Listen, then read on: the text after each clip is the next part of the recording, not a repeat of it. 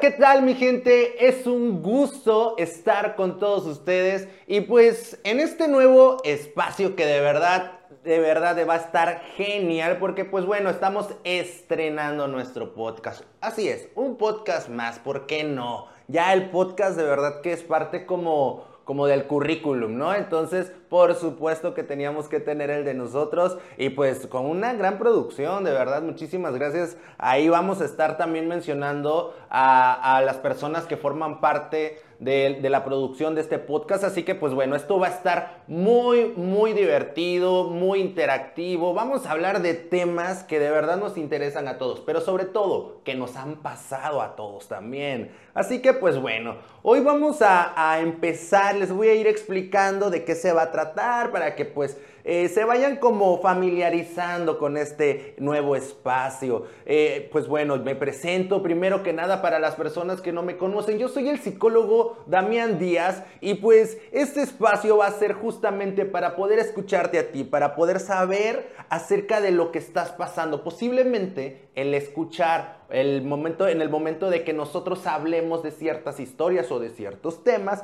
te podrás dar cuenta que no eres la única persona que está pasando por esto, que sabes que tal vez tendrá una solución que habrá un mañana. Y muchas veces eso es lo que más nos afecta, el pensar que por lo que estamos pasando el día de hoy, pues no tiene un mañana y pues por supuesto que eso nos hace generar demasiada ansiedad, depresión, malestares eh, emocionales que pues eh, nos afectan en nuestro día a día, en todo lo que vamos haciendo. Entonces, pues bueno, hoy vamos a tener, vamos a empezar este podcast, vamos a estrenar este podcast con un tema. Tenía que ser un tema eh, pues muy llegador para todos, porque algo que hayamos eh, vivido todos, ¿no? Porque pues de eso se trata, de poder empezar a identificarnos, ¿ok? Así que pues bueno, hoy el tema es, me faltó amor propio cuando, y pues afortunadamente la, la, dinámica que hicimos en Instagram, en Facebook, para que todas las personitas nos enviaran sus historias y recuerden que así lo pueden hacer. ¿Sí? Eh, días antes de la grabación del podcast yo voy a estar en, este, en Instagram subiendo por ahí la cajita de historias acerca del tema que vamos a hablar para que ustedes nos envíen eh, su historia y la podamos leer aquí y le podamos dar esa opinión psicológica, ¿ok?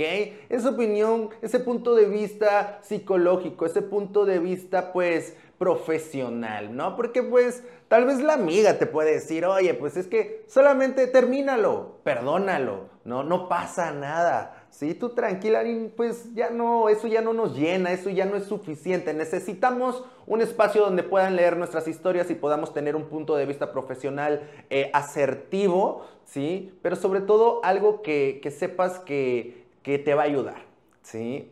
Así que pues bueno, sin más preámbulo vamos a, dar inicio a este espacio y sobre todo a leer tus historias, ¿ok? Recuerden, les recuerdo nuevamente, ¿sí? Todas las semanas que grabemos vamos a estar subiendo la cajita de preguntas en Instagram, en Facebook. Recuerden seguirme a través de mis redes sociales, a través de Instagram, a través de Facebook, a través de TikTok. Pueden seguirme como psicólogo Damián Díaz. Así aparezco en todas para que no haya pierde, ¿verdad? Muy bien. Pues bueno, aquí tenemos cosas características, ¿no? Que no me pueden faltar siempre eh, en la terapia, ¿sí? Porque estamos en este espacio de terapia. ¿Sí? El cafecito, por supuesto que el agüita, los Kleenex, oigan, los Kleenex no pueden fallar, de verdad. Los Kleenex eh, es parte fundamental de, este consultorio. Así que, pues bueno, vamos a iniciar. Oigan, me faltó amor propio cuando. Me faltó amor propio cuando, uff, yo creo que todos, todos tenemos una historia de, que, de ese momento que nos faltó amor propio. Y tal vez, y tal vez en ese momento aprendimos, ¿sí? O tal vez nos encontramos en ese momento donde eh, no estamos teniendo el amor propio suficiente para tomar decisiones, para poder soltar lo que nos daña, pues para poder simplemente empezar a estar bien a elegirte, ¿sí? Porque elegirme a mí, eh, en realidad como persona, es a veces complicado cuando he venido acostumbrado en una vida donde jamás me he elegido, donde me han exigido, donde han habido ausencias, donde me ha dolido eh, todo lo que he pasado, experiencias difíciles y, demás, es lo que genera. Vamos a ir hablando de todo esto parte por parte para que no nos vayamos tan rápido, ¿ok? Así que pues bueno, vamos a, ver qué nos mandaron, ¿sí? ¿Qué nos mandó la gente? Eh, vamos a leer algunas de que me faltó amor propio cuando Dice por ahí, bueno, ojo, me lo pueden enviar y me pueden decir ahí, Damián, anónimo, por favor, ¿ok? Hay personitas que me dijeron por ahí anónimo, así que eh, yo por supuesto que lo respeto, ¿ok? Así que pues bueno, pero hoy vamos a mandar ahí, vamos a mencionar nada más el pedacito de nombre. Y por ahí Sara nos dice, eh, me faltó amor propio cuando cuando me quedé en una relación en donde me maltrataban física y emocionalmente. Yo creo que esto es algo que se convierte en un tema muy común ya en las relaciones de noviazgo. Incluso no hace falta llegar al matrimonio para que ya empiece a existir la violencia eh, de todo tipo, ¿sí? Pero, ¿por qué? Eh, aquí siempre me gusta cuestionar, no me gusta solamente ver como el problema latente, eh, eh, lo de encimita, sino las raíces de los problemas. ¿Por qué? ¿Por qué te quedaste donde justamente había violencia este, emocional pero, y física? O sea, las dos son como tal violencia, ¿sí? Y no podemos minimizar una más que otra, ¿no? Entonces, violencia es violencia. ¿Por qué te quedas en un lugar donde, donde te tratan así? Definitivamente esto tiene que ver con, obviamente, la falta de amor propio, pero eh, la falta de amor propio viene también derivado de miedos. ¿Sí? Tú no tienes amor propio porque tienes miedo. ¿Miedo de qué? Miedo de la soledad, miedo al abandono, miedo al cambio, miedo a lo nuevo, miedo a todo, a todo y a nada. ¿Sí? Em, esos miedos se convierten en miedos irracionales. Vamos a ir hablando de ciertos conceptos. No quiero explicarles algo a toda la gente que pues estamos empezando esto y vámonos poniendo de acuerdo, ¿ok? Vámonos poniendo de acuerdo para que sepamos, para que luego no digan, ah, yo no, yo no sabía que así iba a ser el podcast, yo no, eh, así no me dijiste, no, no, no. El podcast, este podcast, este espacio, sí, vamos a dar las opiniones, pero como son con, llamándole a las cosas por su nombre, ¿sí? Así que eh, no es, eh, sí les voy a explicar ciertos conceptos, de repente conceptos así, pero no quiero que hablemos todo el tiempo con tecnicismos y demás, porque pues el punto aquí es de que podamos hablar, que nos entendamos, ¿sí? Entonces, eh, esto va a ser como más coloquial, más, en confianza. Aquí estamos en confianza, aquí estamos en el espacio que es de nosotros y de todos ustedes, por supuesto. Así que pues vamos con confianza, no hay problema. Entonces, por supuesto que esta falta de amor propio viene derivado de todos esos miedos, ¿sí? Todos esos miedos que se generaron eh, desde una infancia. Siempre, siempre, todo va a nacer ahí. Así que eh, es muy importante que, por supuesto, empieces a conocer este, no solamente el decir ya no voy a caer en una relación así nuevamente, no, ¿qué vas a hacer de diferente? ¿Qué estás haciendo de diferente? ¿Qué estás sanando para no repetir la historia? Porque es que nos quedamos a veces con el concepto de, es que yo siempre atraigo a personas así, ¿sí? Y, ok, entonces te tienes que resignar a que siempre vas a atraer personas así, creo que no está como muy cool que pues todo el tiempo estemos resignándonos. Pues es que todo el tiempo van a ser personas dañinas. Me tengo que resignar a que sean personas dañinas.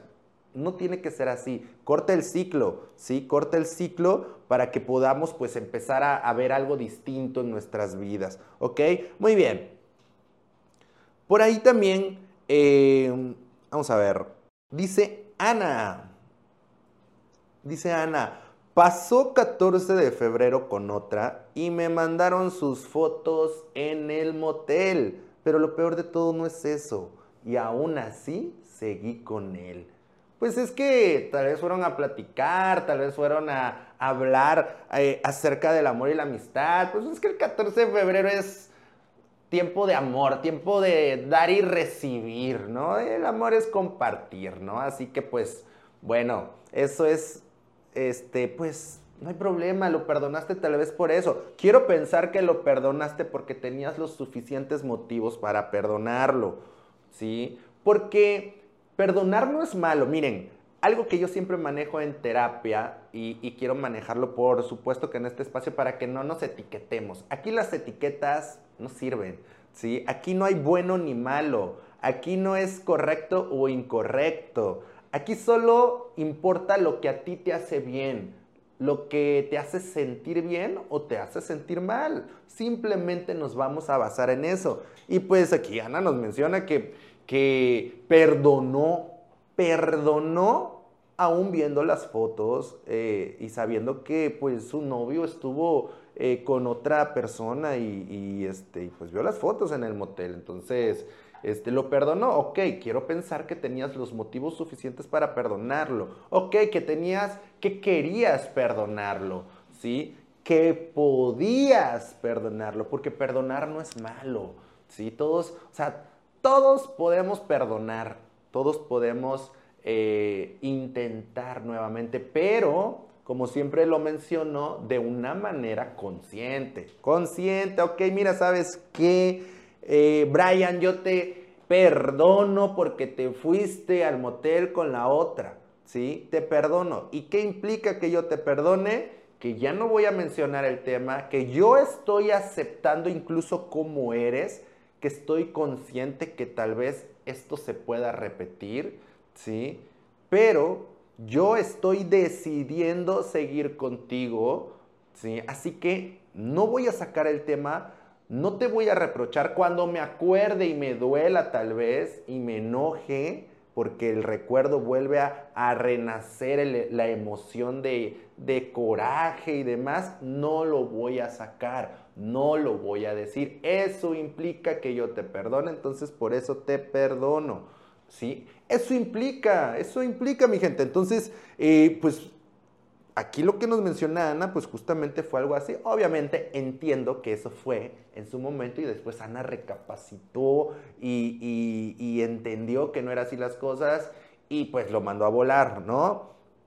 Pero eso implica prácticamente Recuerden que pueden irme dejando sus comentarios, qué les va pareciendo las historias, las opiniones. ¿Ustedes qué opinan? Todos podemos opinar, ¿sí? Por eso les menciono que no, no importa. Aquí nos, no vamos a decir nombres, ¿sí? Hay personas que me dicen, Damián, dilo porque, porque la gente debe de saber, ¿sí?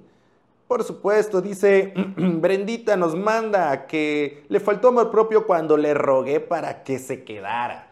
Cuando le rogué para que se quedara, yo creo que, imagínate, o sea, iba a decir todos hemos pasado, pero me estaba acordando, mm, no lo sé, no lo sé, yo creo que, no rogar, pero de repente es como, Fíjense la forma de rogar indirecta que tenemos, ¿sí? Cuando somos dependientes y, te hicieron algo, ¿sí? Te hicieron algo,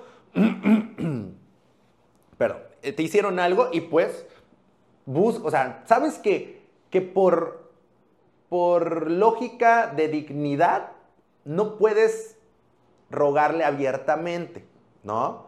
Pero muchas veces utilizamos esto de Em, tú te enojaste y todo y te vas indignado o indignada y este...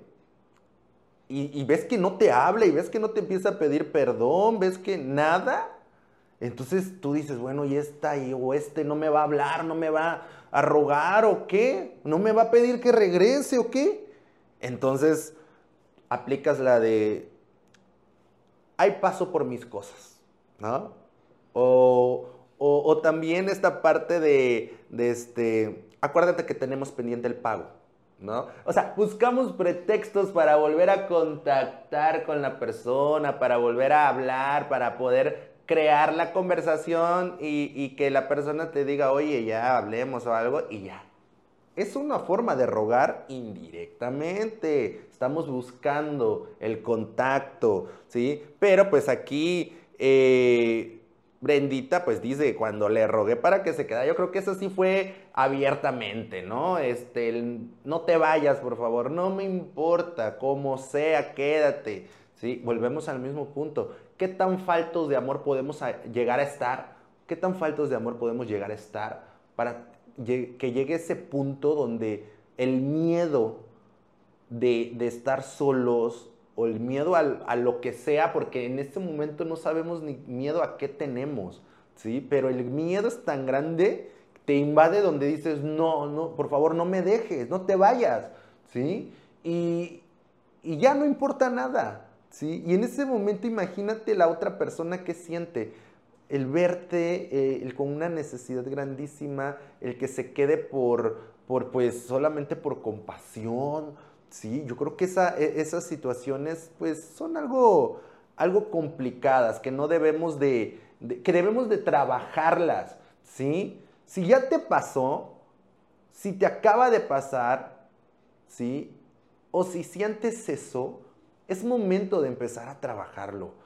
O sea, de verdad que a veces nos quedamos con lo más difícil y es tan fácil, de verdad, es tan fácil. A mí me encanta ver a todas las personas que vienen a mi consultorio desde una primera sesión. Por eso cuando se van yo les hago eh, la recapitulación de todo su proceso para que vean cómo llegaron en una primera sesión y cómo se están yendo y ellos mismos no lo creen, ¿sí? Llega el punto donde cómo pude llegar así, cómo pude estar así.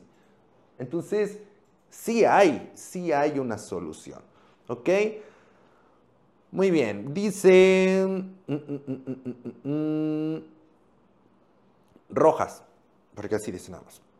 Le doy prioridad a mi pareja y yo me dejo al último, aún sabiendo que se burla de mí y no le interesa. Fíjate nomás.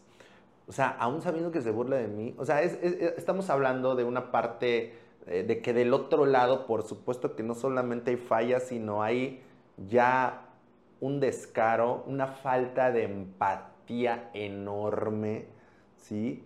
Y lo más dañino es cuando esa persona que no quiere estar se queda y se queda por comodidad. Ya es algo incluso un pensamiento como, mm, eh, como un síntoma de, una mentalidad maquiavélica el pensar, ya no quiero estar, pero yo sí que ella no puede estar sin mí. Entonces me voy a quedar, ¿sí? Y me voy a quedar por comodidad, porque ella me hace esto, ella hace lo otro, ella le puedo sacar esto, ¿sí? Y este, no dice nada, no puede pues, o sea, me voy y llora, ¿sí? Este, entonces, pues ya no hay problema. Y, pues empieza este descaro, esta falta de empatía. Yo ya, yo ya no siento, soy capaz de, ya no sentir lo que siente la otra persona, este, no la veo con amor, este, solamente veo a esa persona, pues parte de, mi comodidad y mi conveniencia. Y entonces pues empiezo a burlarme, a hacer descaros, eh, que, le dañan y a mí no me importa, me río cuando, cuando veo que ella se pone mal por algo mío. Y, pues la falta de empatía ya es demasiado grande. Y pues podemos imaginar lo que sufre la otra persona, eh, lo que sufre, lo que nos menciona Rojas, o sea, eh, ¿qué, tan, ¿qué tan faltos de amor para darle toda la prioridad a esa persona y que pues aún así sabiendo que se burla y sabiendo que no le interesa, ¿sí? Entonces, imagínate qué, qué, necesidad tan grande puede tener esta persona para necesitar estar con alguien así, ¿no? Entonces, por supuesto, en ese momento es donde debemos de, se trata de poner un alto. Miren, yo sé que es muy difícil, yo les menciono siempre a las personas que vienen a mi consultorio, saben que ya hiciste lo más difícil, estás haciendo lo más complicado que es venir. ¿sí? Si hoy estás aquí es porque ya decidiste poner un alto, ya no retrocedas, ya no regreses. Solamente se trata de hoy poner el alto, hoy hacer algo, hoy tomar una decisión, venir a consulta hoy y de aquí para adelante todo va a ser más fácil. ¿sí? Eh, solamente se trata de iniciar, no importa cómo sea, pero hay que iniciar. ¿ok? Así que pues bueno, vámonos con la siguiente historia porque esta historia pues es algo que nos envía mi querida Jennifer. Mi querida Jennifer, que ella nos compartió una historia que de verdad está muy buena porque ella sí lo explicó todo a detalle. Ella no se quedó con nada.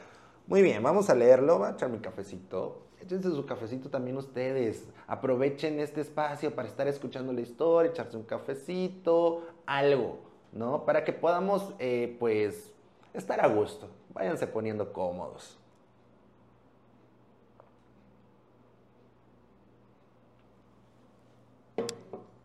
Muy bien.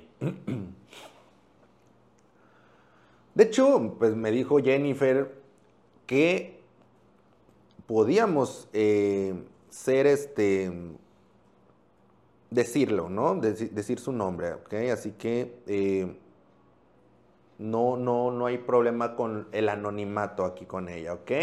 Muy bien. Y dice, me faltó amor propio. Tenía 19 años. Estudiaba mi primer semestre de medicina. Nunca había tenido novio. Entonces comienzo a salir con un muchacho 6 años mayor que yo, o sea, 19, 20, 21, 22, 3, 4, 25 años. Ya, ya sabía, ya estaba maleadón.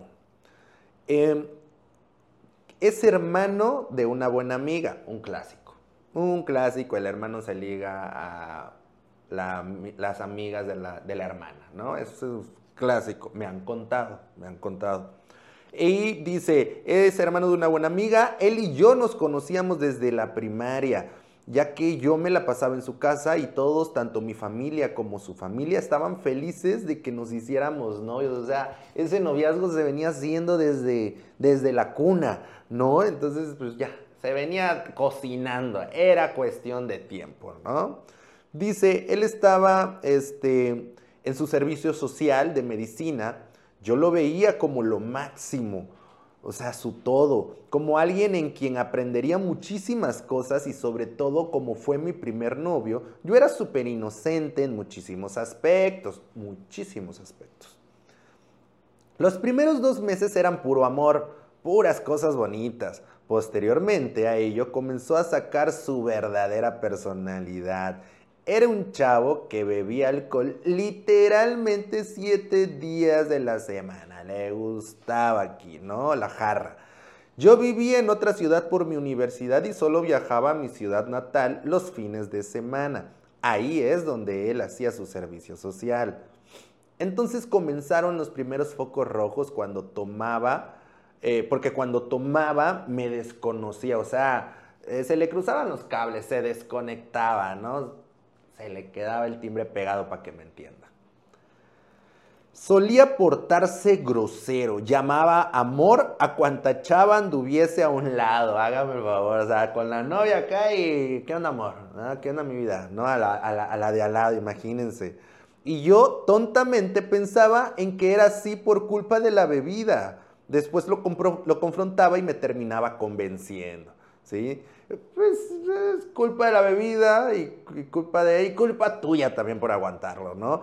Y me terminaba convenciendo. Pasaron meses.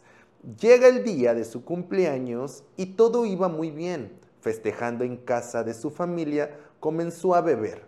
Y hasta ahora veo que probablemente también consumió otro tipo de sustancias, ya que de ser todo bonito comenzó a agredir a su hermana, mi amiga, la ofendió y no suficiente con ello, tiró todo lo que estaba sobre la mesa, pastel, bebidas, bueno, hizo un desmadre este compa, ¿no?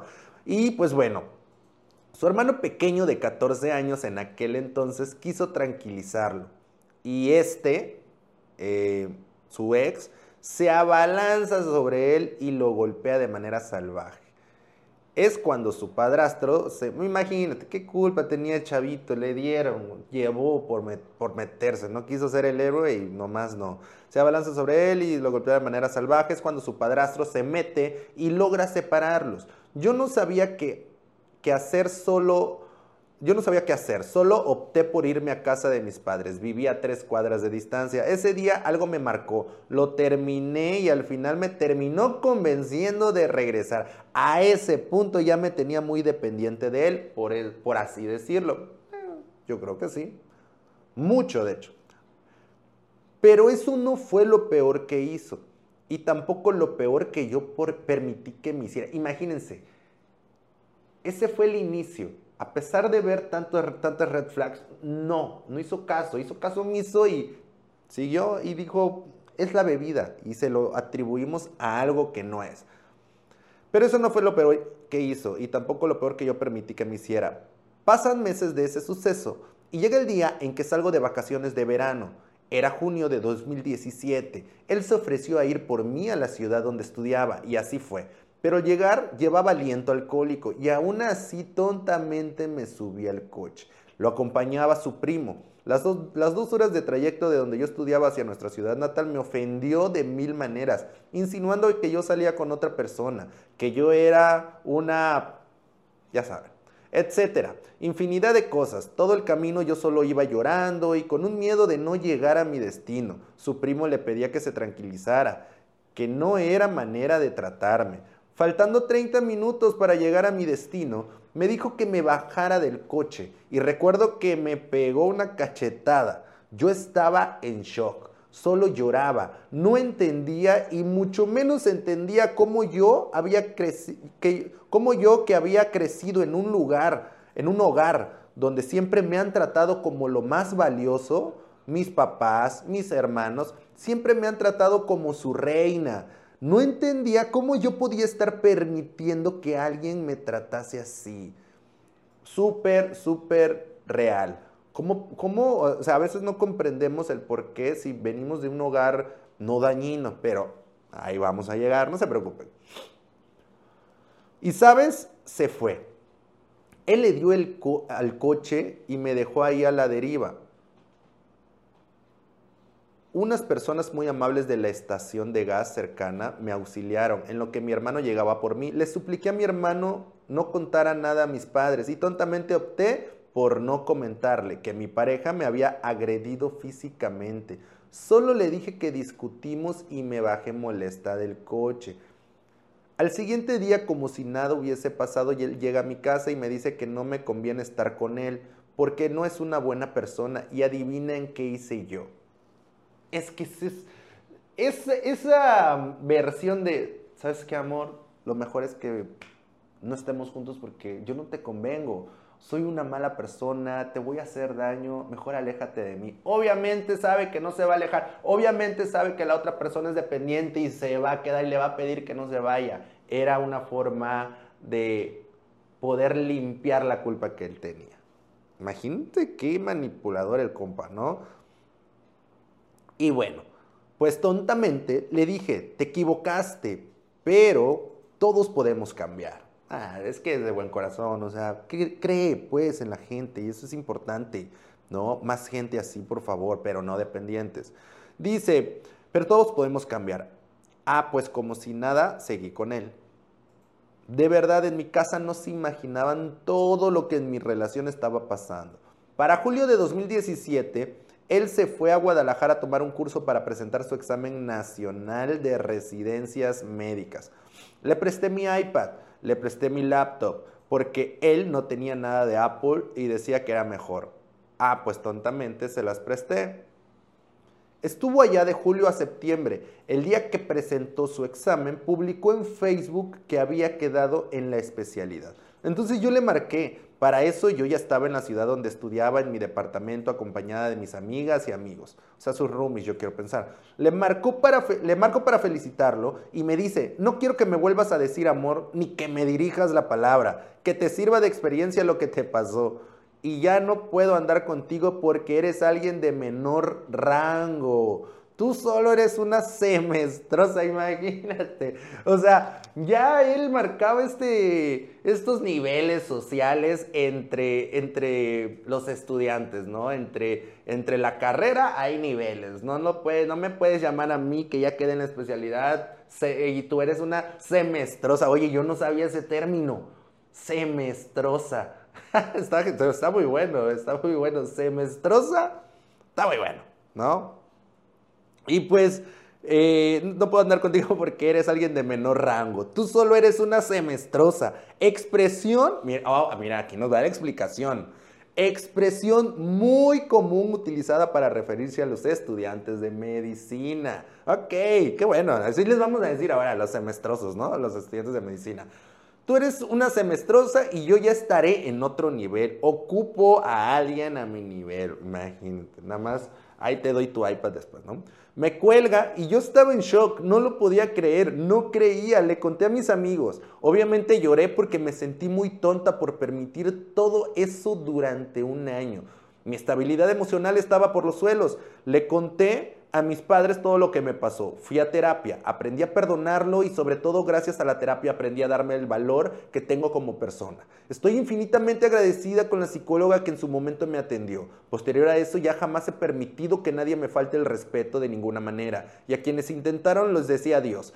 Años después conocí en la universidad a mi actual pareja. Tenemos cinco años juntos. Quien me enseñó el amor bonito, que el amor bonito sí existe. De mi exnovio, solo te puedo decir que él no le ha ido nada bien. Me volvió a buscar aún estando yo casada. Me buscó muchísimo tiempo pidiendo perdón. Obviamente, obviamente yo le dije que lo perdonaba por el daño que causó, pero jamás sería parte de mi vida en ningún aspecto y le, le deseaba lo mejor. La última vez que lo miré fue hace tres años, en el funeral de su hermano menor, un niño sano, deportista, buen hijo a quien recuerdo con mucho cariño. Él se quitó la vida, por fuentes cercanas supe que su salud mental no estaba nada bien. No soportó tanto maltrato de su hermano hacia él.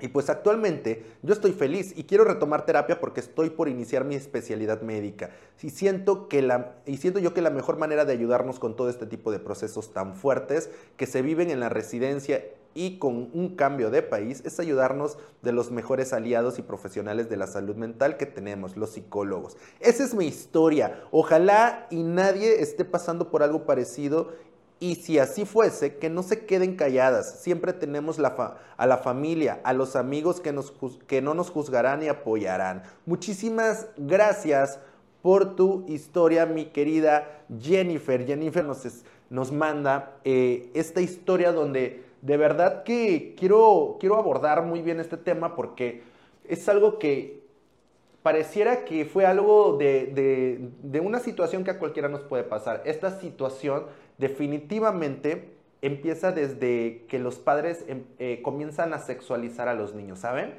Desde que, ay, se ven bien bonitos juntos, van a ser novios, sí, van El niño lo va escuchando y va entendiendo e incluso se va haciendo la idea. Desde ahí empieza el daño, desde ahí empiezas a, sentir que debes de exigir, es como una exigencia, ¿sí? Es como una exigencia que después se convierte en una autoexigencia y es cumplir expectativas, empiezas a crear expectativas tuyas en tus hijos, ¿sí? ¿Y qué, sucede con eso? Que pues obviamente eh, el niño se va a empezar a crecer con esa idea de que tiene que cumplir tus expectativas y no las de él o las de ella. Y entonces eh, aquí eh, Jennifer pues vivió parte de esto, que fue algo así. Obviamente un papá no lo hace con la intención, no lo hace con, la intención de dañar al niño o a la niña, pero pues eh, la herida se crea, ¿no? Posteriormente, pues bueno, ella era muy querida en casa, ¿sí?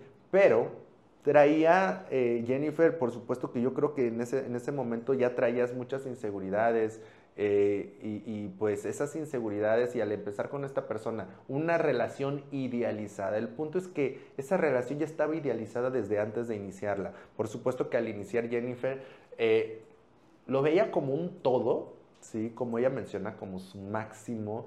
Y en ese punto, uff, para que caiga una persona de acá le tienes, te tienen que dar y dar y dar y dar y dar hasta que caiga. Pero imagínense cuántos golpes necesitas para que una persona que pusiste tan alto caiga. O sea, no cae al primer golpe. Y entonces, pues empezaron a suceder cosas muy dañinas, muy dolorosas para ella, que sin, que sin duda, eh, aunque dolía demasiado, quería soportar porque ella creía que, era, que valía la pena, creía que estaba con la persona correcta. Pues es que todos querían la relación, o sea, no podían estar equivocados todos, ¿sí? Eh, ella no podía, eh, te intentaba minimizar todo lo que le sucedía. Por supuesto que intentas minimizar, ¿sí? Es por esto, es por aquello, le echamos la culpa a todo y fue el alcohol y es que cuando él no toma está bien y tenemos momentos bonitos. Sí hay momentos malos, pero tenemos momentos buenos. Todo es autoengaño, ¿sí? Todos se convierten en autoengaños para no ver la realidad y no tener que tomar decisiones que no estás dispuesta a tomar. Eso se convierte en los autoengaños. Así funciona la dependencia. Por supuesto que Jennifer sufría una dependencia demasiado grande, ¿sí? Demasiado grande. Y que tuvieron que pasar cosas muy dolorosas, vivir rechazo, vivir de todo, violencia de todo tipo, ¿sí? Hasta que, pues bueno, sin duda, en el momento, como les decía hace un, hace un ratito, poner el alto, poner, decir, hoy voy a ir a terapia, voy a ver qué pasa, voy a ver qué pasa, ojalá. O sea, tú solo ven, si yo le digo a mis pacientes que cuando vienen aquí los problemas ya no son solo de ellos, sino también son míos, y juntos vamos a encontrar el camino y las mejores decisiones, solamente necesito su disposición, sus ganas de estar bien. Lo demás, aquí déjalo, ¿sí? Aquí vamos a ver cómo le hacemos. Eso es lo importante. Y por supuesto que Jennifer vivió todo este proceso de violencia, una relación muy dañina, que sin duda la marcó. Yo estoy, eh, a cualquier persona que sufre una relación así, sin duda te marca. Entonces, por supuesto que es el momento donde, donde tienes que sufrir cosas tan dolorosas. Y aquí va una parte muy importante que es, si ya te pasó algo y te duele y aún así permites, desde ese momento ya no hay amor propio. El amor propio termina cuando aceptas cosas que no quieres. Simple, es regla simple. Si aceptas algo que no, no te gusta, te duele, te afecta, no, no cumple tus expectativas, ya no hay amor propio. ¿sí? Hay necesidad, hay miedo, hay dependencia, pero amor propio ya no hay. ¿sí? No es por amor. ¿Y cuántas veces vamos llamándole amor a la dependencia? ¿Mm? Entonces, cuando te sucede algo que ya te dolió, te afectó y dices, pero es, fue por esto, para pasarlo y sigues, tendrá que venir algo más doloroso y tendrá que venir algo más doloroso y así todo es por un fondo de sufrimiento que todos tenemos, pero esos, esos sucesos dolorosos van en, aumento hasta que tú digas ya. Si, por ejemplo, vamos a poner el ejemplo de Jennifer. Si Jennifer tal vez hubiera dicho desde el primer momento, no cuánto daño se hubiera ahorrado, pero pues siguió, siguió, siguió hasta llegar a un punto muy dañino y tú decides qué tanto quieres sufrir con esa persona. No esperes.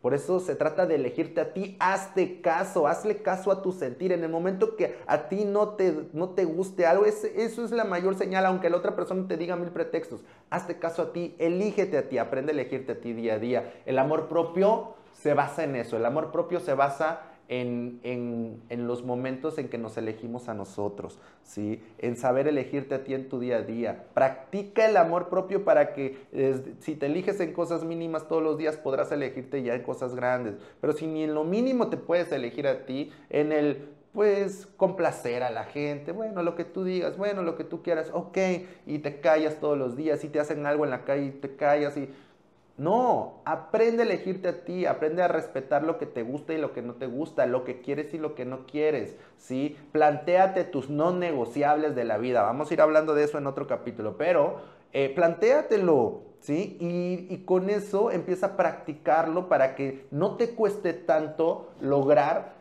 tomar decisiones más grandes, porque por supuesto si en tu día a día no te respetas, no te eliges, en lo más grande va a ser más complicado, va a ser más difícil. Entonces empieza desde lo mínimo para fomentar tu amor propio. El amor propio empieza desde el hacer cosas positivas para mí, Plantéate cuántas cosas dañinas tienes, cuántas cosas para autodañarte tienes en tu vida y con eso empieza a quitarlas. Eso es amor propio, quitar cosas que me dañan y hacer cosas que me ayudan. Eso es amor propio. Respetar lo que quiero y lo que no quiero. Eso es amor propio. ¿sí? Empieza a practicar en tu día a día. Y si no puedes, si te cuesta, ve a terapia. Ve a terapia. Está, está fácil, está simple. Ve a terapia y ahí, mira, vamos a poder trabajar todo tu seguridad, tu autoestima, tu amor propio, todo, todo, todo, todo, porque va de la mano, tu historia de vida, todo vamos a trabajar, ¿ok? Así que pues bueno, esto fue parte de lo que pudimos, de lo que la gente nos pudo mandar. Hay historias que quedaron ahí todavía. Les agradezco muchísimo a las personas que nos enviaron sus historias. Y por supuesto que cada capítulo van a poder hacerlo, cada episodio van a poder hacerlo. Así que de verdad que eh, es, es, un tema muy importante. Así que eh, empiecen a practicar su amor propio, ¿ok?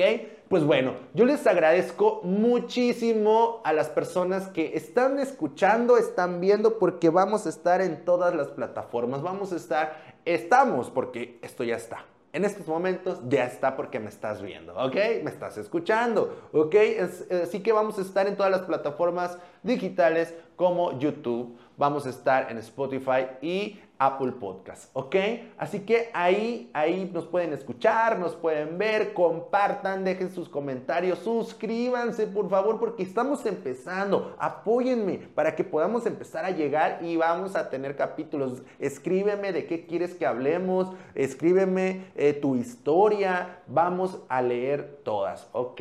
Así que, pues bueno, yo les agradezco muchísimo el que hoy estés aquí, el que te estés dando la oportunidad de escuchar algo pues más relax ¿no? Más like, no tan formal, no tan duro, no tan, o no tan bonito, porque pues yo siempre les digo, a veces mi terapia no es tan sutil, pero es objetiva, ¿ok? Así que eh, empecemos a fomentar nuestro amor propio. Recuerden que eh, este episodio lo van a poder eh, escuchar y ver en todos lados, así que compártanlo, suscríbanse a mi canal para que podamos llegar a más personas. ¿Ok? Nos vemos el próximo episodio porque vamos a tener dinámicas muy importantes siempre con temas eh, que, que vamos a estar leyendo historias que nos envían para hablar de ese tema y también vamos a tener invitados. Prepárense porque vamos a tener invitados muy buenos, con historias de vida muy buenas, donde vamos a tener temas muy interesantes y donde también tú vas a poder compartir tu historia ese día. Así que, pues sin más, por el momento vamos a, a dar por finalizado este episodio y nos vemos la próxima. Besotes, hasta luego, bye bye.